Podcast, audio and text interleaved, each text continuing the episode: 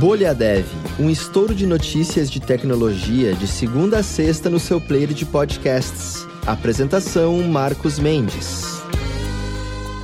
Olá, bem-vindas e bem-vindos ao Bolha Dev dessa sexta-feira, dia 23 de setembro, aniversário de 20 anos do lançamento do primeiro código do navegador Phoenix, que depois virou Firebird e que depois virou Firefox, aí que todo mundo conhece. Ele, ao longo desses 20 anos, chegou a bater 30% de market share, né, lá para 2009 e 2010, mas depois que o Chrome foi lançado, o Firefox caiu, o IE, claro, né, na época que era o líder, caiu também, e hoje está todo mundo brigando aí para ficar com o resto do mercado é que o Chrome fica aí com quase 70%, incluindo PC, tablet, notebook e tudo mais. Mas tá aí, 20 anos da versão 0.1, na verdade, do Phoenix, ou também conhecido como Mozilla Firefox.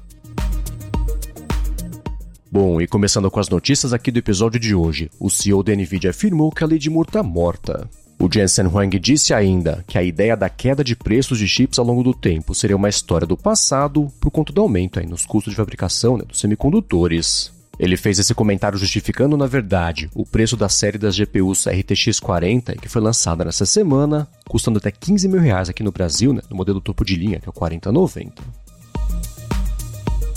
Bom, enquanto isso no mundo do desenvolvimento, alguns especialistas consultados pela IEEE Spectrum falaram que os desenvolvedores não vão ser substituídos por inteligências artificiais, mas vão depender cada vez mais delas, né, de acordo com os especialistas. Eles falaram que a geração automatizada de códigos vai acelerar o desenvolvimento de software e libertar programadores de tarefas rotineiras, e no futuro também, se alguém quiser se tornar ou desenvolvedor ou desenvolvedora, não vai precisar necessariamente aprender uma linguagem de programação específica, mas dominar a semântica, né? conceitos e sequências lógicas também da construção do programa de computador.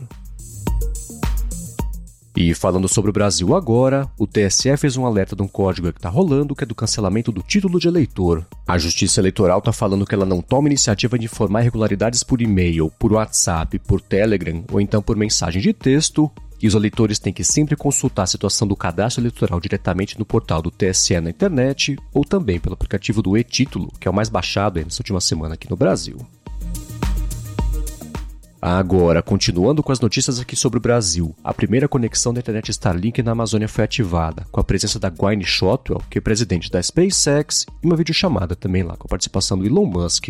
O Elon Musk, inclusive, celebrou também esse evento no Twitter e afirmou que a educação é o caminho para sair da pobreza e o acesso à internet permite educação. Já o ministro Fábio Faria comentou que, medindo lá a velocidade da internet no local, foi constatada uma velocidade que é superior lá ao que o 4G oferece naquela área. Bom, e uma outra notícia também que pintou sobre o Brasil é que tanto o WhatsApp quanto a TV estão praticamente empatados como as principais fontes aí, meio de informação para os brasileiros, isso de acordo com a agência de notícias Macro que fez esse levantamento. Eles concluíram que a TV tem uma leve vantagem, tem 1% só de vantagem para o WhatsApp, né? 73% contra 72%. Aí depois vem Instagram com 68%, depois jornais online com 61%, rádio com 44% e jornais impressos com 15%. Essa pesquisa foi feita com 14.200 pessoas de diferentes regiões do país, com faixas etárias também diferentes e também diferentes faixas de renda. Bom, e uma outra notícia também que pintou sobre redes sociais é que o estudo demonstrou pela primeira vez que elas podem afetar negativamente a saúde mental, estabelecendo uma relação de causalidade entre o uso do Facebook e piora na ansiedade e depressão também reportada por estudantes universitários. Aí, comentando os resultados dessa pesquisa, os pesquisadores falaram que comparações sociais desfavoráveis poderiam explicar esses efeitos encontrados.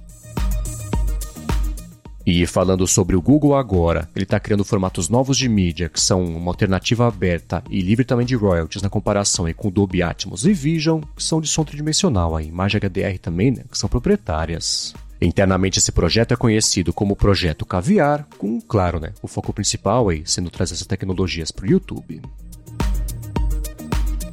Bom, e aproveitando esse finalzinho de episódio, deixa eu lembrar você que rola nesse fim de semana em São Paulo a Dev Leaders Conference, que é o primeiro evento presencial totalmente realizado pela Alura. Os ingressos para essa primeira edição do evento já estão esgotados, mas para acompanhar o que vai rolar por lá no fim de semana, para saber, por exemplo, quem está palestrando, ter spoilers também, é só você procurar por arroba Alura Online, tanto no Twitter quanto também no Instagram.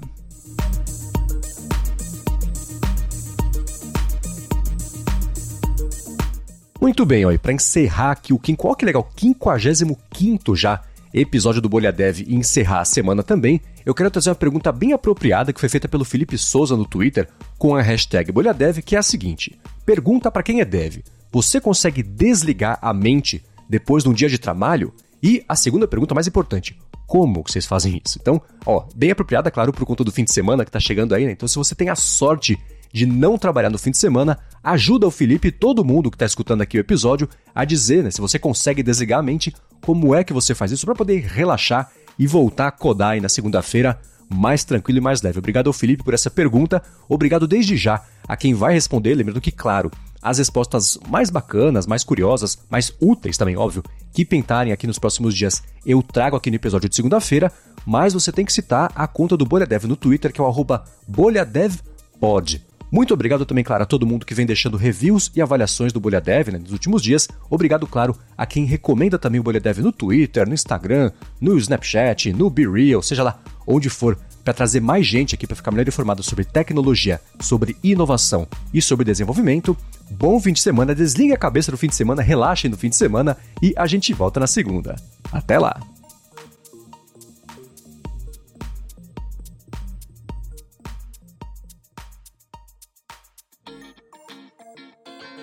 Você ouviu o Bolha Dev, oferecimento alura.com.br e Felipe Deschamps Newsletter. Inscreva-se em felipedechamps.com.br barra newsletter.